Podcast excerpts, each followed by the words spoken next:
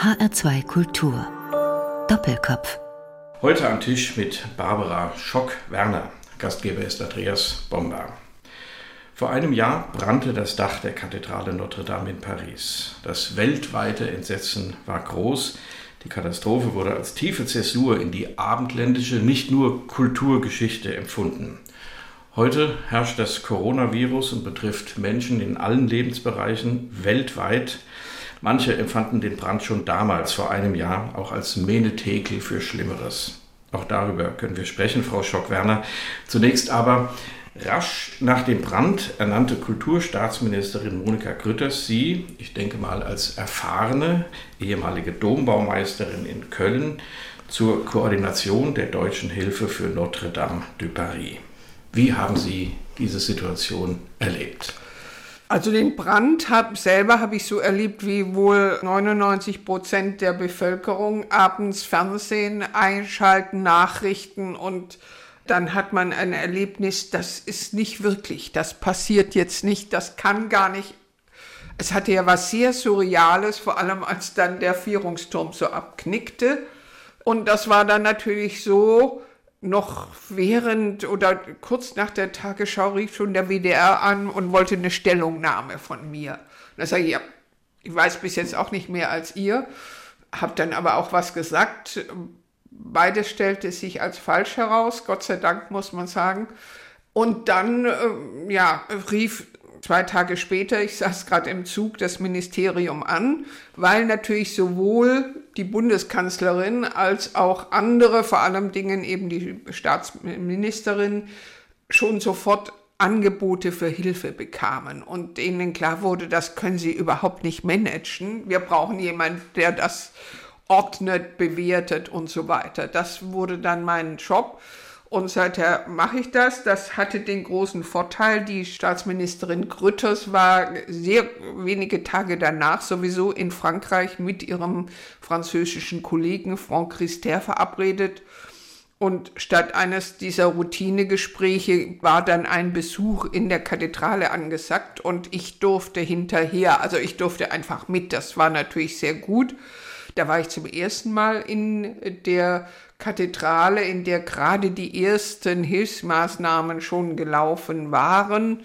Und dann war ich etwa sechs Wochen später mit dem ebenfalls neu ernannten Zuständigen, das ist ein ganz schwieriger Titel für die deutsch-französische Kultur, das wurde in dem Moment Ministerpräsident Laschet. Und mit Laschet war ich dann ein zweites Mal drin und konnte schon die Fortschritte sehen. Und dann war ich nochmal in den Laboratoires, also in den Werkstätten, in denen die ganzen Untersuchungen zur Wiederherstellung laufen. Das war natürlich sehr eindrucksvoll und hat mir ein großes Plus gebracht, weil ja auch französische Journalisten bis jetzt nicht in der Kirche waren, nicht? Die Franzosen machen das so ein bisschen auch so als ja geheim oder jedenfalls nicht so richtig öffentlich und insofern hatte ich schon mehr Informationen und zum Beispiel, dass die meisten der Angebote, mit denen ich überschwemmt wurde, wir fahren da sofort hin und machen das für die, noch gar nicht relevant waren. Sie sind ja bis heute nicht relevant, weil der Wiederaufbau wahrscheinlich erst nächstes Jahr beginnen wird, weil man noch mit Sicherungsarbeiten komplizierter Art beschäftigt ist. Sie kennen die Kirche ja sicher sehr gut und waren oft in der heilen Kirche, die ja auch, so kenne ich es jedenfalls seit 40 Jahren, verschiedene Stadien der Beleuchtung, des ganzen Interieurs mitgemacht hat und auch von Touristen geradezu ja. überschwemmt war. Ja. Wenn man plötzlich in diesem Raum steht, in diesem Fiasko. Man sieht, wie das alles schwarz und verraucht und kaputt ist. Wie geht es einem da? Kann man da kühl bleiben? Nein, weil es natürlich schon sehr emotional ist. Wobei man ja bis heute gar nicht in den Mittelraum darf. Also man darf nicht unter die Gewölbe, auch die Franzosen Mitarbeiter dürfen nicht unter die Gewölbe, sondern man bewegt sich immer in den Seitenschiffen und guckt da rein. Aber man guckt hoch und sieht die drei großen Löchern in den Gewölben und beim ersten Mal war noch der ganze Brandschutz im Innenraum, der wurde dann mit der Zeit mit digitalem Backer rausgeschafft. Beim zweiten Mal war das Mittelschiff dann schon leer. Aber es war einfach erschütternd, diese Berge von schwarzen, verbrannten Balken und Gewölbesteinen, die im Inneren lagen. Zwei der Stützen des nördlichen Mittelschiffs waren mit äh, einer Art Korsett umwunden, weil die so heiß geworden sind, dass die Steine ihre Tragkraft verloren haben und der Architekt sie sofort geschützt hat, sonst wäre die Gefahr gewesen, dass auch noch die Mittelschiffswand einbricht, nicht? Haben Sie Vergleichbares mal erlebt? Vielleicht nicht an so einem prominenten Fall, aber an anderen? Nein, eigentlich, ich bin in meiner äh, ganzen Laufbahn und ich hatte es ja viel mit Schlössern und mit Kirchen zu tun, aber so einen großen Brandschaden hatte ich Gott sei Dank noch nie. Andere Schäden schon mal, das was einbricht oder so, kleinere Maßnahmen. Das Einzige, was wir im Dome als Brand hatten, das war so um 2010, dass ein geistig verwirrter Ire mit einem selbstgebastelten Molotow-Cocktail die Kommunionbank angezündet hat. Dann kam aber sofort der Schmeizer und hat das gelöscht. Es ist also gar nichts passiert. Das war der einzige Brandschaden, der kein Brandschaden wurde, mit dem ich je zu tun hatte. Ich hatte aber natürlich sehr viel zu tun mit der Verhinderung von Brandschaden, also Zusammenarbeit mit der Feuerwehr und alle diese Dinge. Denn Brände sind ja für Kirchen etwas, wogegen man sich wappnen muss. Also es gibt Kerzen und Weihrauch und solche Dinge. Ja, also das Kerzen Feuer. und Weihrauch machen die ganze Sache ganz schwierig, weil sie natürlich Weihrauch verhindert dass man eine Brandmeldeanlage ein, die ging dann jeden Sonntag los, nicht? Das geht schon nicht. Wir haben eine im Dach, aber natürlich nicht im Innenraum, nicht? Das ist schon und die Kerzen müssen ganz bestimmte Eigenschaften haben, dass da ja nichts passiert, aber dann bringt mal jemand, der ein besonderes Anliegen hat, ich weiß zum heiligen Josef, das ist so eine halblebensgroße, sagen wir mal, Holzfigur. Und da hat jemand eine große Kerze abgestellt und dann war der linke Fuß des heiligen Josefs angekokelt. Ist auch nichts Schweres passiert, hätte aber auch zu einem Brand führen können, nicht? Apropos Holz, ich war erstaunt, als man dann hörte, dass die, als dieser Dachstuhl brannte wie Zunder, dass da tatsächlich noch Holzbalken aus dem 12. Jahrhundert, also aus der Bauungszeit der Kirche sind. Gut, es hat keinen Krieg gegeben, wie in Deutschland den Zweiten Weltkrieg, wo viele Kirchen verbrannt sind. Die Kathedrale ist auch just in time sozusagen fertig geworden. Also ja. das ist ja 12. bis 13. Ja. Jahrhundert. Ähm, der Kölner Dom, ihre alte Baustelle, sozusagen, die ist erst im 19. Im Jahrhundert fertig geworden. Ja. Also ist das normal, dass da dieses alte Holz drin war? also es ist dann normal, wenn es kein, früher war es der Blitzschlag, nicht? Und Notre Dame hatte einen sehr hohen Vierungsturm, auch im Mittelalter. Und es ist schon erstaunlich, dass da nie der Blitz eingeschlagen hat und zu einem Brand geführt hat. Da muss man schon fast sagen, ist der Hand Gottes. Und ich weiß, dass ich mal in meiner Architekturstudium Bauaufnahme den Dachstuhl der Stadtkirche von Sindelfingen aufgenommen habe. Und der war eben auch aus dem 12. Jahrhundert. Das gibt es ab und zu. Wobei Notre Dame ist es so halb, halb. Also ein Teil, vor allem der östliche Teil, ist tatsächlich noch 12. Jahrhundert. Ein Teil, wohl vor allen Dingen die Mitte, waren dann schon Ergänzungen des 19. Jahrhunderts, aber immer noch in Eichenholz. Was uns alle, also Fachleute, gewundert hat, wie schnell das brannte. Denn eigentlich lernt man, dass Eichenholz nicht so gut brennt. Aber da wissen wir jetzt, dass das nicht stimmt. Das war so trocken, wahrscheinlich ausgetrocknet ja, ja. durch die Jahrhunderte, ja. dass das Holz an sich keinen Widerstand mehr leisten konnte, um das mal so zu sagen. Wir machen an dieser Stelle zum ersten Mal Musik. Frau Schock-Werner, Sie haben sich Aufnahmen mit der Sängerin Nathalie Stutzmann gewünscht. Hier eine Bach-Kantate, eine Arie ja. einer Bach-Kantate. Nichts kann mich retten aus der Kantate 74. Ob das was mit dem Brand von Notre Dame zu tun hat, das klären wir im Anschluss. うん。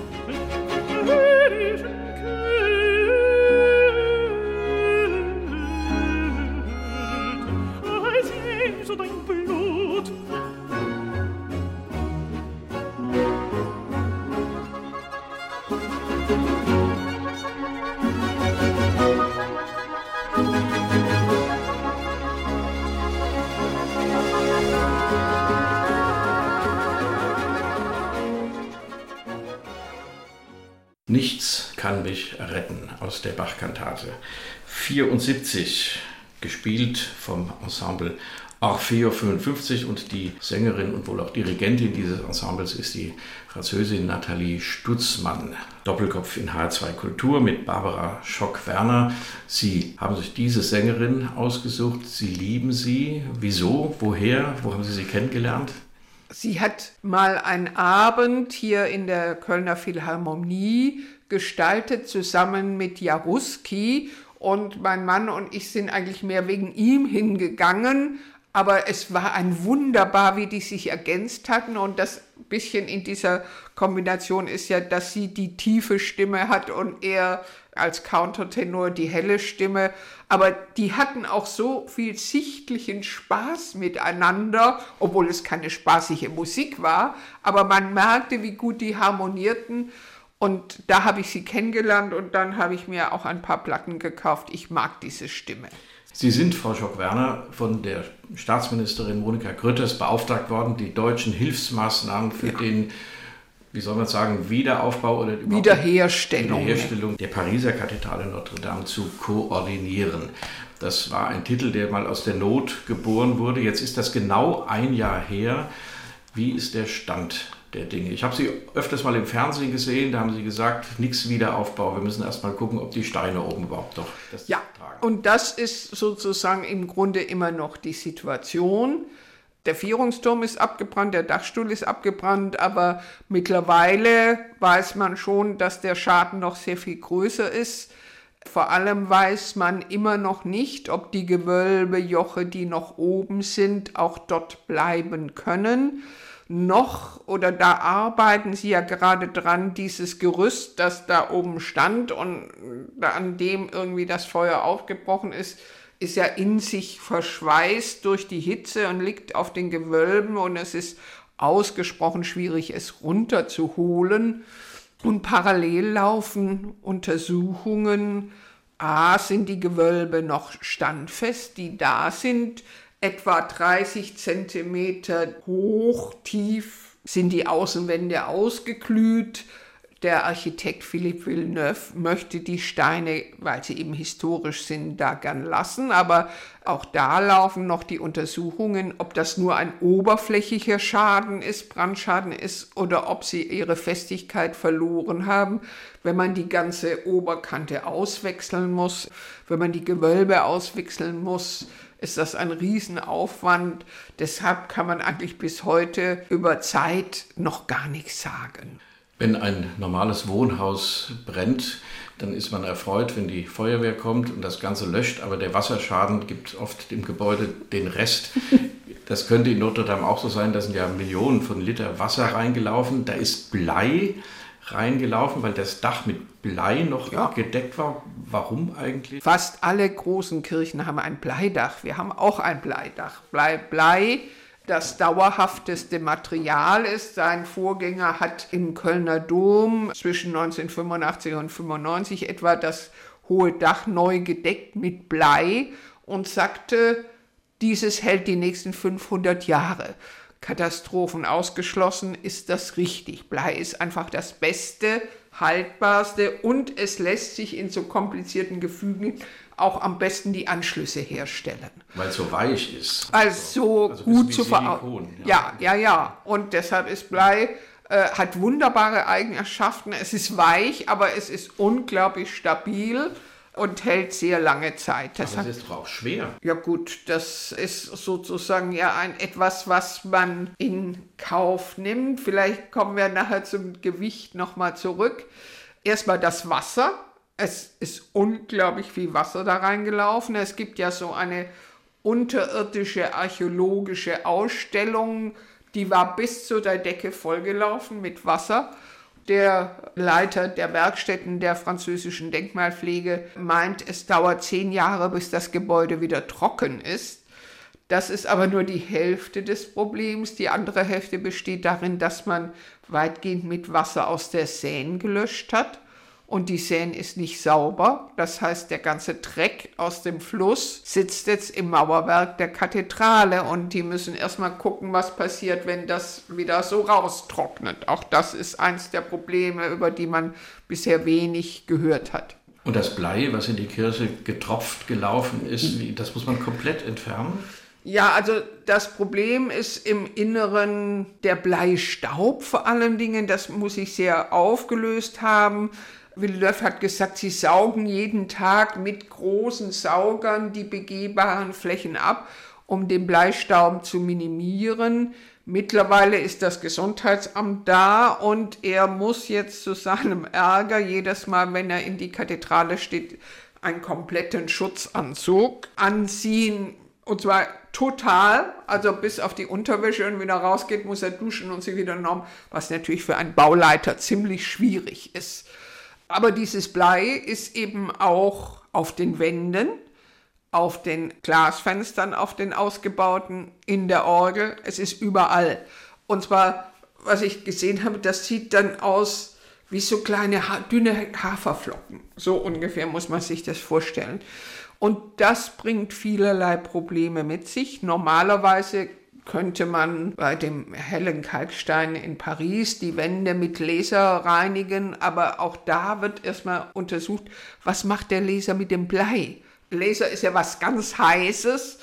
Bringt er den Blei auf den Wänden zum Oxidieren? Gibt es Verfärbungen? Mit welcher Stärke könnte man? Und so weiter und so fort. Also viele Unbekannte und Macron, der französische Staatspräsident, der ja sichtlich schockiert auch da ja. stand. Man konnte das ja am Fernsehen sehen vor einem Jahr, der versprochen hat, bis zu den Olympischen Spielen in Paris die Kathedrale wieder aufzubauen. Sicher ein richtiger Ansporn in dem Moment, aber gleich am nächsten Tag mit den Fachleuten, die den Kopf geschüttelt haben, ja. nicht machbar. Nein, vor allen Dingen, bevor man den Schaden kennt, sollte man nicht sagen, wann man ihn beseitigt hat. Aber gut, äh, der Staatspräsident hat immer recht der Architekt möchte so schnell wie möglich die Gewölbe schließen. Das ist sein wichtigstes Ding, weil er sagte, er möchte den Menschen den Raum wiedergeben, den Innenraum wiedergeben. Wenn die Gewölbe, die noch oben sind, auch standfest sind, könnte ihm das sogar in dieser Zeit gelingen.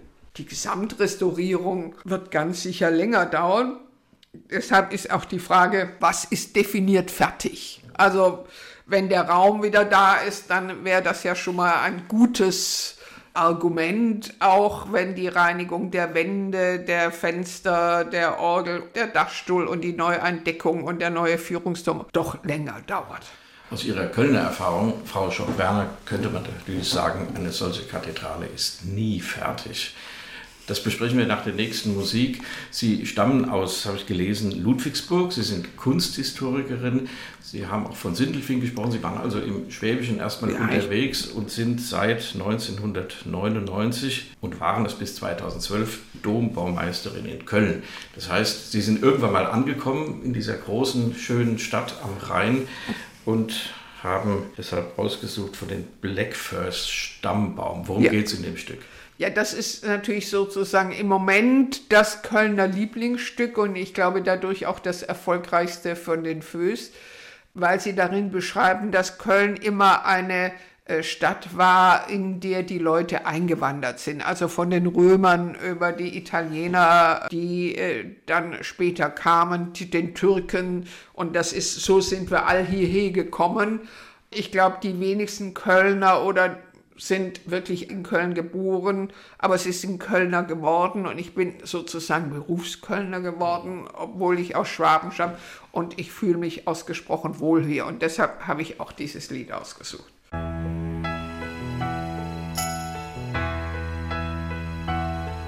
Ich war stolze Römer komm mit Cäsars Legion. Und ich bin ne Franzos, komm im Napoleon. Ich bin Buhr, Schreiner, Fischer, Bettler und Edelmann, Sänger und Gaukler, so fing alles an. So sind wir all hierhin gekommen, wir sprechen hück all dieselbe Sprach. Wir haben dadurch so viel gewonnen, wir sind wie wir sind, wir Jacke am Ring. Das ist jetzt, wo wir stolz drauf sind.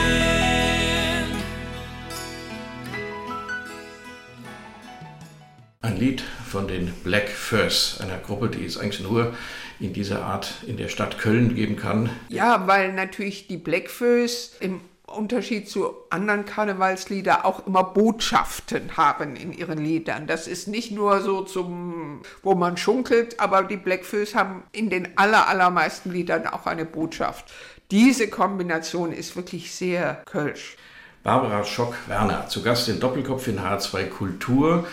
Sie waren, das sagte ich vor der Musik, bis 2012 Dombaumeisterin in Köln. Vermutlich die erste Frau in diesem Amt. Was macht ein Dombaumeister oder in diesem Fall, in Ihrem Fall, eine Dombaumeisterin eigentlich? Wenn man es ganz kurz sagen möchte, dann sagt man, sie ist für die Erhaltung des Gebäudes und der Ausstattung verantwortlich. Im Detail bedeutet das, sie leitet die Dombauhütte und die Dombauverwaltung. Das ist immerhin ein Betrieb, zu meiner Zeit etwa 90 Mitarbeiter. Der größere Teil selbstverständlich Handwerker und Restauratoren. Aber auch unterm Dom gibt es ja eine Grabung, Archäologen, alles was getan wurde, ist archiviert worden, also Kunsthistoriker, die Schatzkammer ist äh, auch der Dombauhütte unterstellt und natürlich die ganze Außenkommunikation mit der Stadt Köln. Also in meiner Zeit wurde das neue Eingangsgebäude auf dem Roncalli-Platz. Das ging nur in Zusammenarbeit mit der Stadt und das ist auch nicht immer einfach. Wem gehört eigentlich der Dom? Wenn man es ganz genau nimmt, gehört er sich selber. Der Eintrag im Grundbuch lautet die Hohe Domkirche. Also er hat keinen Besitzer, er hat einen Verwalter, das ist das Metropolitankapitel, die den Dom verwaltet und auch betreut und auch organisiert, sowohl die Liturgie, auch mein Vorgesetzter war das Metropolitankapitel, aber sie könnten ihn nicht verkaufen. Er gehört ihnen nicht. Er würde auch nicht mehr als einen symbolischen Euro. Ja, wer kauft schon sowas, nicht? Ich habe mal gelesen, dass der Kölner Dom aus einem etwas schwierigen Stein hergestellt wird, der im Zuge der Umweltbelastung, der frischen Luft und gar nicht so frischen Luft äh, sich allmählich in Gips verwandelt und bröckelt. Ja, also das Problem des Domes ist dazu, dass er nicht nur aus einem Stein ist. Das mittelalterliche Teil ist aus Drachenfels Drachit, der relativ stabil ist, aber der Dom hat ja das Problem, dass der preußische König die Idee hatte, die erste Eisenbahnbrücke in die Achse zu stellen. Das heißt, für 100 Jahre sind die Dampflokomotiven daran vorbei gedampft, muss man wirklich sagen, sehr eng. Und das hatte A, Erschütterungsprobleme natürlich. Früher haben die Züge ja richtig geschlagen. Und natürlich bedeutete unglaublich viel schwefelhaltiger Rauch. Und der kam direkt auf den Chor, sodass auch der Drachit vom Drachenfels doch angegriffen ist. Aber das Langhaus ist aus Schleidorfer Sandstein, ein Sandstein, der nun sehr anfällig ist, zum Teil dramatisch verwittert. Das ist sicher die problematischste Partie. Dann die Westfassade ist wiederum Obernkirchner Sandstein. Das, der hält ganz gut, aber die Skulptur ist französischer Kalkstein, der auch, wo er bewittert wird, relativ rasch vergeht. Das Problematik liegt auch darin, dass sie Steine, das ist wie bei Menschen, nicht ungeprüft mischen können. Das heißt, sie müssen jede Partie mit einem gleichen oder sehr ähnlichen Stein reparieren, was die Sache natürlich schwierig macht. Wir können aber davon ausgehen, heute, wir haben ja fast kein Schwefel mehr in der Luft, die Zeit des sauren Regens ist vorbei, dass die Partien, die wir heute reparieren, ungleich länger halten werden, weil zumindest dieses Problem nicht mehr vorhanden ist. Wie ist das mit dem Stein in Paris?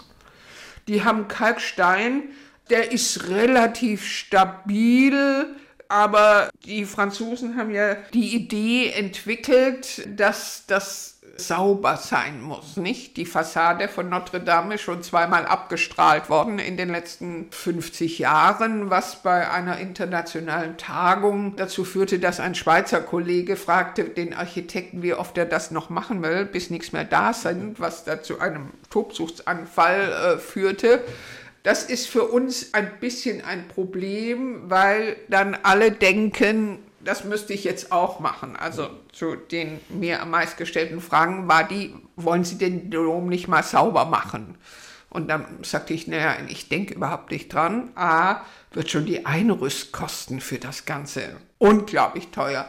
Und wenn man ihn sauber machen würde, dann käme heraus, ein grauer Chor, ein hellbraunes Langhaus, eine fast weiße Fassade mit ganz weißen Skulptur. Das heißt, der Schmutz, der natürlich aus den frühen Zeiten vor allem von dem Ruß kommt in der Stadt, hält das Gebäude optisch auch ein bisschen zusammen. Und insofern, also man macht Krusten weg, wo sie schädlich sind, aber ein sauberes, im Äußeren sauberes Gebäude ist kein Ziel. In ihrer Amtszeit fiel der Einbau eines mittlerweile berühmten Fensters von Gerhard Richter im südlichen Querhaus. Immer wenn ich mit dem Zug nach Köln komme, das ist der Vorteil, dass der Bahnhof direkt am Dom ist, geht man ja quasi durch den Dom durch, wenn man in die Stadt geht. Und ich nehme mir diese Freiheit, gehe an den rot bemäntelten Schweizern vorbei, wenn gerade kein Gottesdienst ist und setze mich gegenüber und schaue mir dieses Fenster an, weil es so eine unglaubliche Kraft, eine spirituelle Kraft hat. Allein die Frage, was ist hier symmetrisch, ist überhaupt was symmetrisch an diesen kleinen Glasblechen ja. oder nicht. Um diese Installation gibt es in Köln viele Geschichten. Wie ist das gekommen? In dieser großen Fensteröffnung war seit der Nachkriegszeit ein weißes Fenster, also ein völlig farbloses Fenster, das zwar so Blütenmotive in Blei hatte, aber und das war immer ein Problem, weil es aus der Reihe rausfiel und weil es viel zu viel Licht reinließ, sodass gerade vor allem im Winter die Gläubigen, die im äh, Nordquerhaus saßen, immer volle Sonne in den Augen hat, geblendet wurden. Und schon bei meinem Einstellungsgespräch wurde ich darauf hingewiesen, dass man sich ein Farbfenster an dieser Stelle wünscht. Das war der eine Anlauf. Der zweite war, dass die Fenster des 19. Jahrhunderts des Obergartens so der Krieg übrig gelassen hat. Man hat nur die Hälfte ausgeglast, dass ich die zu schade fand, dass sie weiterhin in den Kisten blieben und äh, systematisch angefangen habe, die Obergartenfenster wieder zurückzuholen im Nordquerhaus. Das ist fertig, kann man das sehen. Und das wird auch das Südquerhaus noch füllen. Und man brauchte ein Fenster, das das füllt, denn dieses Fenster ist eine Stiftung des deutschen Kaisers gewesen und wurde in Berlin gemacht und deshalb sind die Unterlagen in Berlin geblieben und verbrannt. Das heißt, es war nicht zu rekonstruieren. Also brauchte ich ein Farbfenster, das diesen Zyklus ergänzt und in den Raum passt. Vorher waren da drin heilige Herrscher. Nun sind die kein Thema mehr für unsere Zeit. Das wurde dann mit dem Domkapitel diskutiert und dann meinten die, nee, heilige Herrscher nicht, aber man könne ja die Märtyrer des 20. Jahrhunderts nehmen. Das Ganze, muss man sagen, ist ein Zyklus mit lauter stehenden Figuren, 112 stehende Figuren.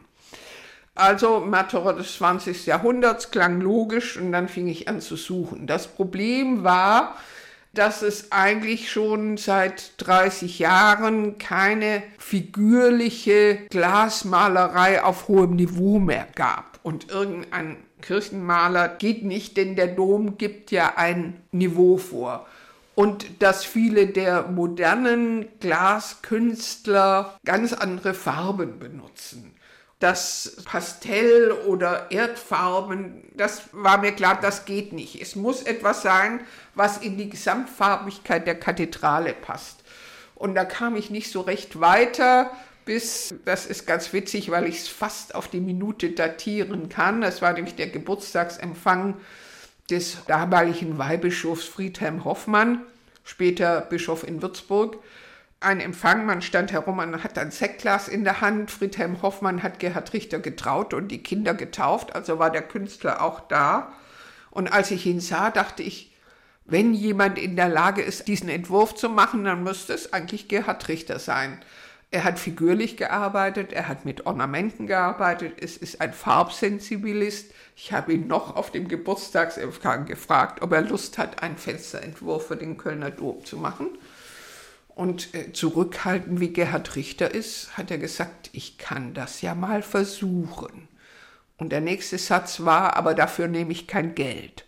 Das war natürlich für uns auch beruhigend. Er hat tatsächlich figürlich angefangen, da lagen noch ein paar Skizzen auf dem Tisch, aber er hat uns gleich klar gemacht, geht an dieser Stelle nicht, ja, und so kam das Fenster zustande. Wir haben fünf Jahre zusammen gearbeitet an dem Fenster, denn er hat mich als Gesprächspartnerin ernst genommen. Er hat mit etwa 120 Farben angefangen und jetzt sind es noch 72. Wobei sind ja Symmetrien drin, weil er spiegelsymmetrische Felder eingebaut hat. Das ist etwas, wenn man lange genug guckt, sieht man es auch.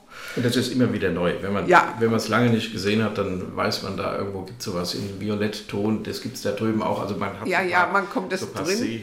So Aber das war wirklich ganz spannend und das Domkapitel hat mitgezogen von Anfang an. Die Arbeit ging sozusagen im Stillen wir haben zwar ab und zu, Glasmalerei muss man immer in Ort und Stelle testen, Probescheiben eingesetzt, aber sonst ging das. Naja, und die Diskussion ging dann erst los, als es drin war, dann wurde es heftig. Und dem Kardinal hat es nicht gefallen? Nein, weil er, er wollte ein Apokalypsefenster, was an der Stelle überhaupt nicht aber äh, der Kardinal hat ja keine Stimme im Domkapitel in Köln, jedenfalls nicht. Und das Domkapitel nahm ein bisschen übel, dass er das öffentlich gemacht hat. Also das ist etwas, was innerhalb des Ganzen bleibt. Und er hat ein paar unglückliche Äußerungen gemacht. Und jetzt ist das ganz viele sagen, ach, das ist das Fenster, das dem Kardinal nicht gefällt. Kardinal Marx hat mal gesagt, ob wir ihn eigentlich angestellt hätten als Public Relation Manager. Also er hat sozusagen indirekt vor das Fenster, hat es noch berühmter gemacht. Hat die Leute in die Kirche getrieben, um das zu gucken. Das Heute würde ich aber sagen, 80 Prozent aller Besucher finden das Fenster wunderbar. Von Anfang an übrigens war die Zustimmung größer als die Ablehnung. Und mehr können sie doch gar nicht erreichen. Etwas zu machen, was jedem gefällt, muss man sich abschminken. Geht nicht. Barbara Schock-Werner und das Gerhard Richter Fenster im Kölner Dom, das dem Kardinal nicht gefallen hat. Eine spannende Geschichte. Ich habe noch ein kleines Aperçu, das machen wir nach der nächsten mhm. Musik. Da kommt wieder Nathalie Stutzmann, die von Ihnen so verehrte Altistin oder Mezzosopranistin, ja. wie man es will. Sie singt jetzt ein Lied in französischer Sprache nach einem Traum Après un rêve von Gabriel Fauré. Und das wird unser Gespräch dann noch einmal auf die Pariser Kathedrale Notre Dame lenken.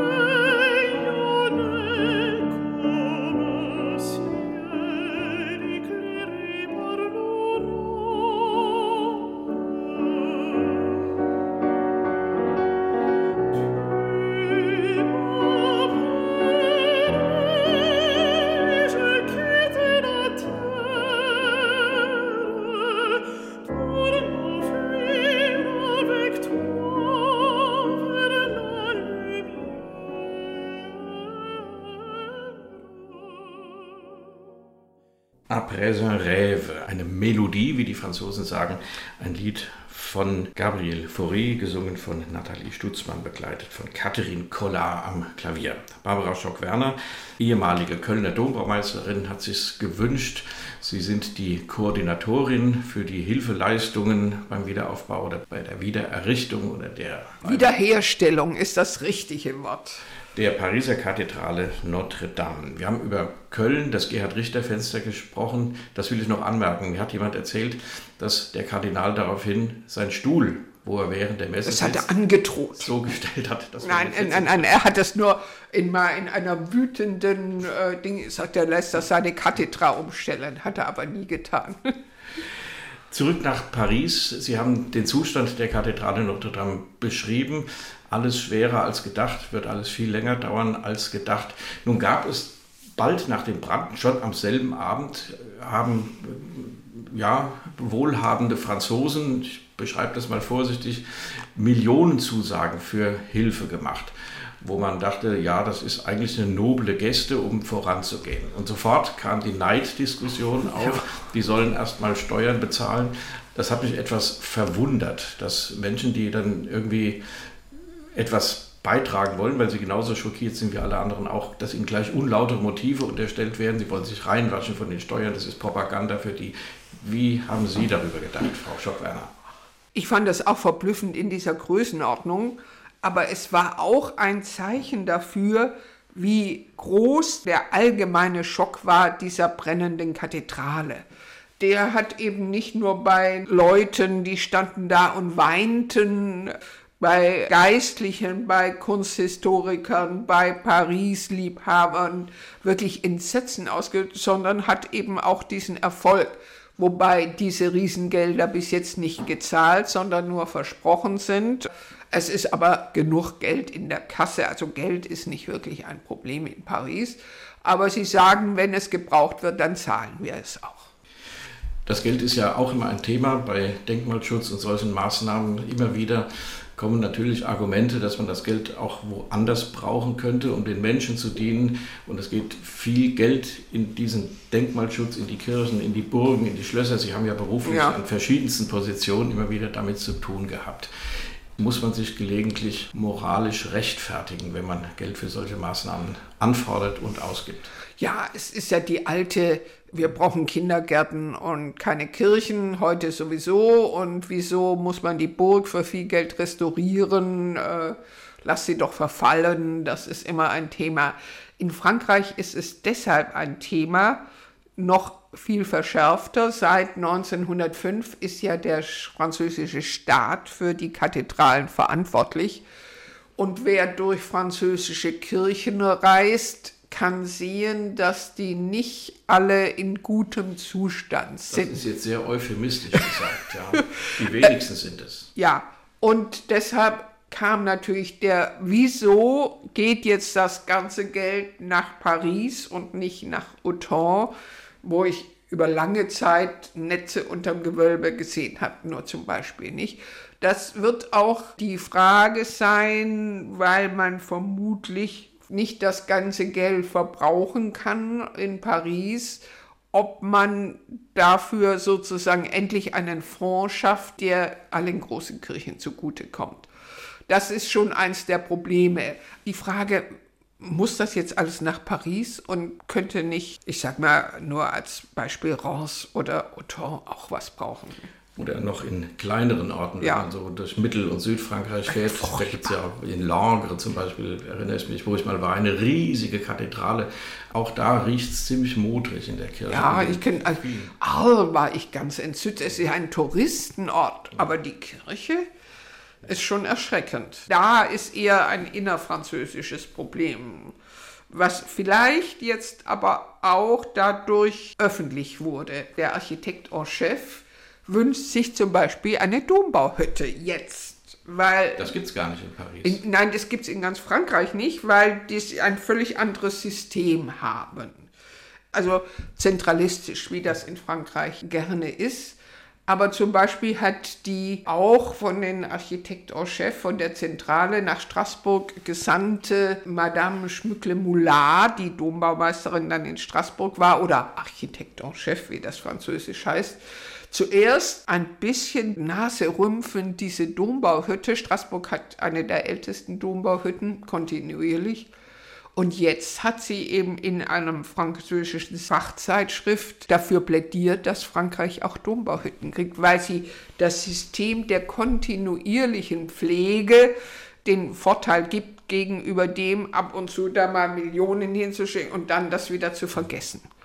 Zum Schluss, Frau Schock-Werner, ich habe es eingangs gesagt, dieses ja, mir fällt kein anderes Wort ein als ein Angriff auf ein europäisches abendländisches Kulturdenkmal. Es war natürlich kein Angriff, mhm. aber es war doch eine, eine Attacke von weiß ja. Gott woher das Feuer ausgebrochen ist, ähm, dass das die Menschen so geschockt hat und eben manche auch dann natürlich das instrumentalisieren und sagen, die Menschheit lebt zu sündig und also so ein, als ein Menetekel sehen, auch für das, was noch schlimmer kommen kann. Und jetzt sind wir ein Jahr später und es ist tatsächlich noch schlimmer gekommen, schlimmer als man das je befürchtet hat.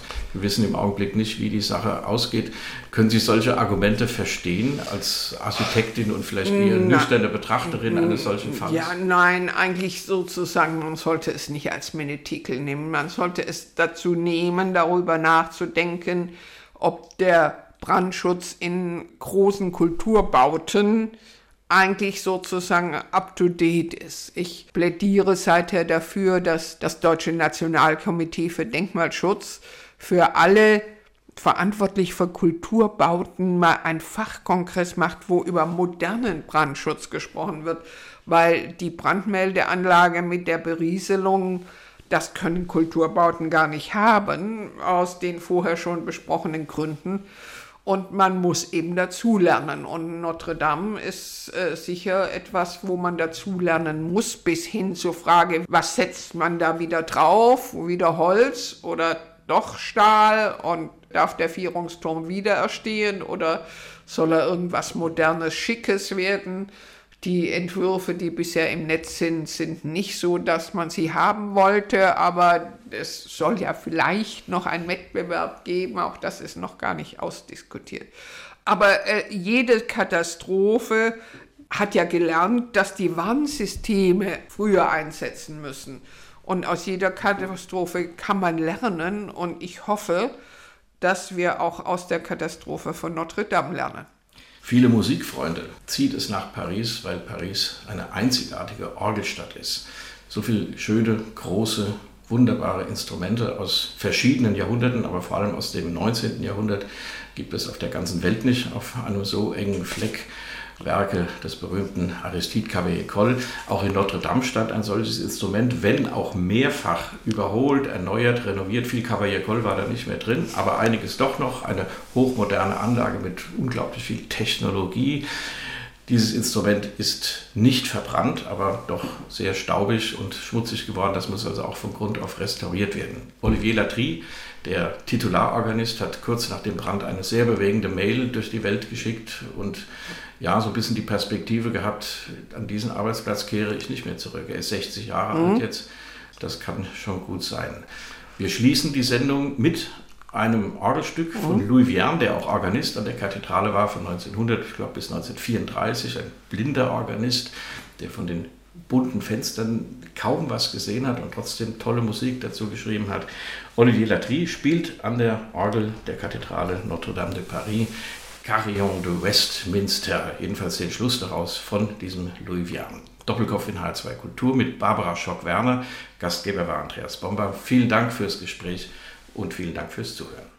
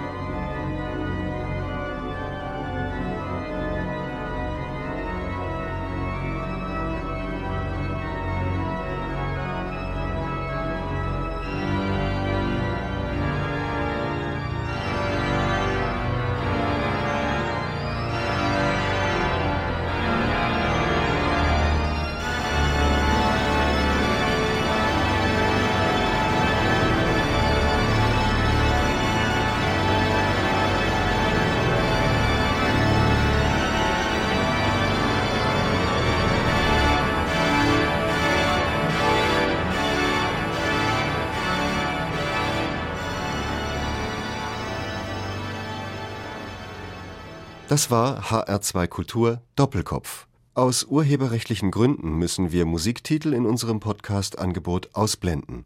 Weitere Sendungen, die Sie jederzeit hören können, finden Sie auf hr2.de.